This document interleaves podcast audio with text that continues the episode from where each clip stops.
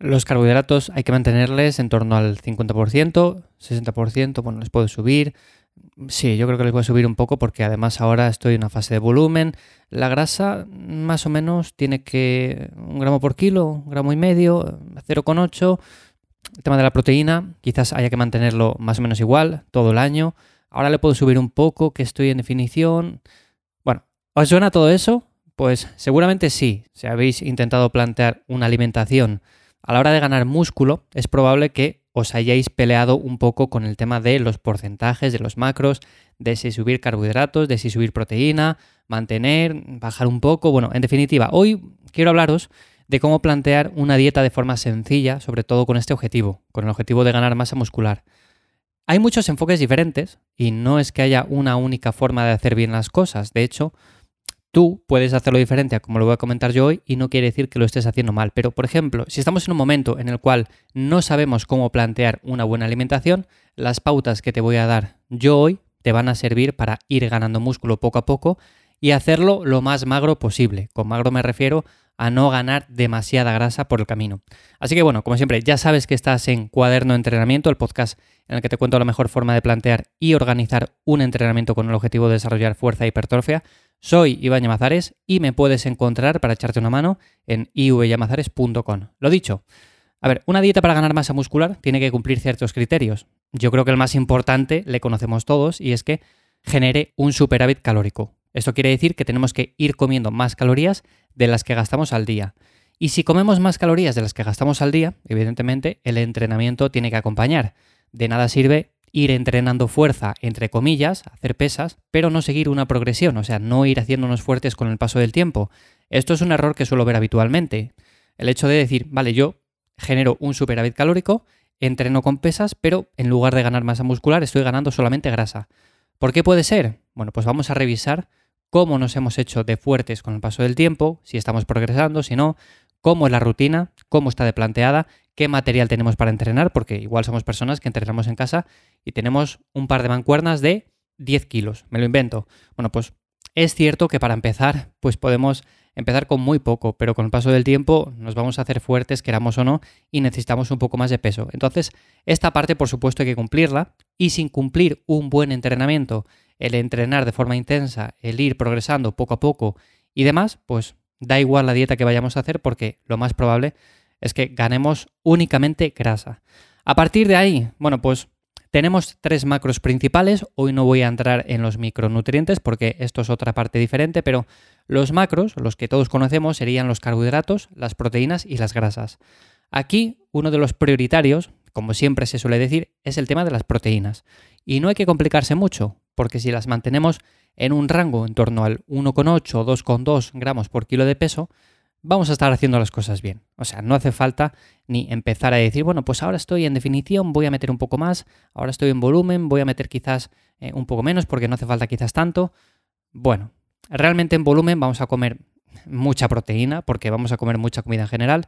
En definición quizás tengamos que optimizarla un poco más porque es cierto que al ir recortando de todos los macros la proteína, queramos o no, también se recorta, entonces tenemos que asegurarnos unos mínimos, pero a partir de ahí, si cumplimos con una cantidad mínima, como decía más o menos en torno a esos 2 gramos por kilo de peso, pues es más que suficiente. No hace falta hilar tan fino como para decir, no, es que ahora estoy en definición, ahora voy a consumir en, en lugar de 2, 2,2. Bueno, pues la diferencia va a ser casi mínima, a no ser que quizás estemos hablando de una etapa de definición súper extrema y estemos en las últimas semanas en las cuales, bueno, pues la proteína quizás ahí cobre más relevancia porque estemos muy bajos de calorías y demás. Pero bueno, esa sería la proteína. Más o menos la podemos mantener estable durante todo el año. De hecho, es lo que yo hago, no me complico mucho la vida. La proteína siempre se mantiene en esos rangos y me va súper bien. A partir de ahí, bueno, pasaríamos al tema de las grasas. Las grasas que por un lado, o bien están demonizadas porque pensamos que comer grasa es igual a acumular grasa y que la grasa es un mal que hay que eliminar de la dieta. Y vemos planteamientos en los cuales consumimos muy muy poca. Pues bien, el tema de la grasa es importante, pero no solamente a nivel hormonal, va a regular todo este sistema, sino que también a nivel de energía. O sea, no podemos plantear una alimentación a base de proteínas y a base de carbohidratos, dejando las grasas a cero. Lo primero por eso y lo segundo porque además la grasa es un macro que da mucho sabor y una alimentación sin grasa es muy insípida. Si habéis probado alguna vez a comer, no sé, lo típico, arroz y pollo a palo seco, sin nada más, os daréis cuenta de que es un plato que entra muy muy mal. Pero a poco que añadamos un poco de aceite, un poco de grasas saludables y demás, pues es un plato que entra mucho mejor, es mucho más nutritivo, las grasas son importantes, además tenemos el tema del omega 3, el tema de frutos secos, bueno, todas esas grasas son muy beneficiosas, entonces siempre incluir una buena cantidad de estas y los rangos aquí pueden variar porque al igual que con las proteínas nos manteníamos en esos 2 gramos por kilo de peso, aquí las grasas podemos decir que el mínimo yo lo establecería en un gramo por kilo de peso. Si pesáis 80, pues 80 gramos. Si pesáis 50, 50 gramos. 100, 100 gramos, así. Pero si necesitáis muchas calorías para ir subiendo poco a poco, que es el objetivo, por ejemplo, del que estoy hablando hoy, el de ganar masa muscular, ir subiendo poco a poco, bueno, pues aquí podemos subirlas más. Podemos irnos a 1,2, 1,5. Depende un poco de cada persona, porque hay personas que no necesitan tantas calorías para ir subiendo muscularmente, pero es cierto que otras sí. Yo, por ejemplo, soy una persona que siempre ha necesitado bastantes calorías para ir subiendo y por lo tanto, en lugar de tirar de tantos carbohidratos, cuando ya llego a un tope, pues tiro de grasas, o sea, lo subo un poco y de esa manera la dieta es mucho más amena. Y luego pasaríamos, como no, al tema de los carbohidratos. Los carbohidratos que por una parte siempre se suele decir que si consumes demasiados los vas a acumular como grasa, pero cuando estamos hablando de ganancia de masa muscular, de que llevamos un entrenamiento intenso y de que todo acompaña, pues evidentemente los carbohidratos son importantes. ¿Quiere decir esto que con una dieta cetogénica no se puede ganar masa muscular? Pues sí, sí que se puede ganar masa muscular, pero no es lo más óptimo. Y de hecho, si hacéis cetosis, yo quizás os recomendaría hacerla, pero una, dos, tres semanas al año como mucho, hacer periodos cortos y que tengan lugar en un momento de definición, en un momento en el cual estemos perdiendo grasa. Para ganar masa muscular, prefiero priorizar el carbohidrato y para eso simplemente sería rellenar las calorías que nos quedan hasta hacer ese superávit calórico. Recordar, teníamos el tema de las proteínas, teníamos el tema de las grasas, lo tenemos ya cubierto y tenemos que llegar a X calorías. Vamos a poner 3500. Bueno, pues a partir de ahí tenemos que cubrir con esos carbohidratos todas las calorías que nos quedan y podemos incluir mucha variedad de alimentos. Podemos meter arroz, avena, patata, podemos meter legumbres. Yo, por ejemplo, estos cuatro son de los que más tiro, pero si necesitáis aún más calorías, pues podríamos incluir algún cereal un poco más refinado, que quizás no sea tan nutritivo, pero que de todas formas va a cumplir su función. Entonces, a partir de ahí sería el planteamiento para una buena alimentación a la hora de ganar masa muscular. Es muy sencillo, no hace falta tampoco hacer grandes cálculos ni cosas raras, realmente podemos mantener esto durante bastante tiempo y siempre que cumplamos, vuelvo a repetir, la parte de entrenamiento de ir progresando poco a poco, el músculo se va a ir acumulando. Es cierto que también se va a ir acumulando grasa. Por muy bien que lo hagamos, la grasa siempre va a estar ahí.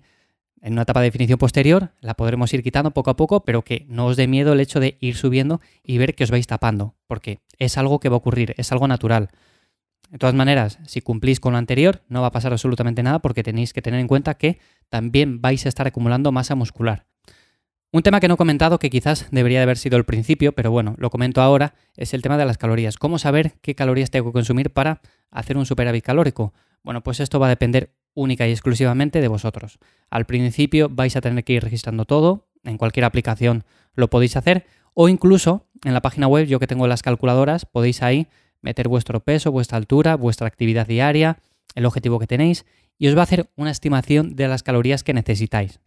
A partir de ahí, ir probando. O sea, si os dicen que necesitáis 3200, ir metiendo esas 3200 y si veis que subís bien, más o menos unos 200 gramos a la semana, 300, bueno, pues estáis haciendo las cosas bien.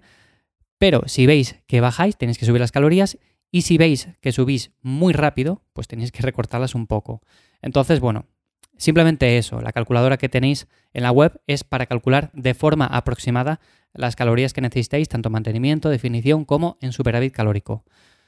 Y para terminar el episodio, también quería comentar un poco algunos alimentos que podemos incluir en la dieta para ganar masa muscular, que es otra pregunta bastante típica.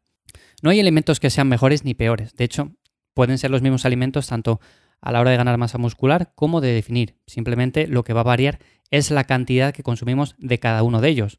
En tema de proteínas, pues tenemos pollo, pavo, diferentes carnes rojas, salmón, atún, tofu también, huevos, leche. También tenemos, por ejemplo, el tema de frutos secos, avellanas, nueces, almendras, todo esto. Y luego, si hablamos de carbohidratos, estaría el arroz, estaría la patata, la pasta, las legumbres, la fruta. Por supuesto, incluir en al menos dos, tres comidas una porción bastante considerable de verduras. Si no tenéis mucho tiempo para cocinarlas, las podéis comprar congeladas y esas también son totalmente válidas y de hecho es una buena alternativa para no estar demasiado tiempo todos los días cocinando y demás. Pero bueno, esto sería a grandes rasgos lo que necesitaríamos en una dieta para ganar masa muscular. Si queréis en otro episodio hablo de lo que necesitaríamos en una dieta para definir, aunque es básicamente lo mismo, lo único cambiando un poco quizás el tema de los carbohidratos, cambiando las cantidades evidentemente, pero poco más. Y también tengo pensado hacer un episodio acerca de cómo distribuir los carbohidratos de forma un poco más óptima alrededor del día, más que nada para aprovecharlos un poco más. Porque no es lo mismo, por ejemplo, comer todos los carbohidratos o gran parte de los carbohidratos por la mañana que hacerlo por la noche, que hacerlo alrededor del entrenamiento. En definitiva, es una parte también importante que le iré comentando en siguientes episodios. Así que nada más por hoy, espero que como siempre te haya resultado interesante o de ayuda. Ya sabes que me puedes valorar con 5 estrellas en Spotify, que lo agradezco un montón, siempre, de verdad. Y para cualquier cosa me encuentras en ivyamazares.com, que es mi web, y te dejo en las notas del episodio. Nos escuchamos la semana que viene. Chao.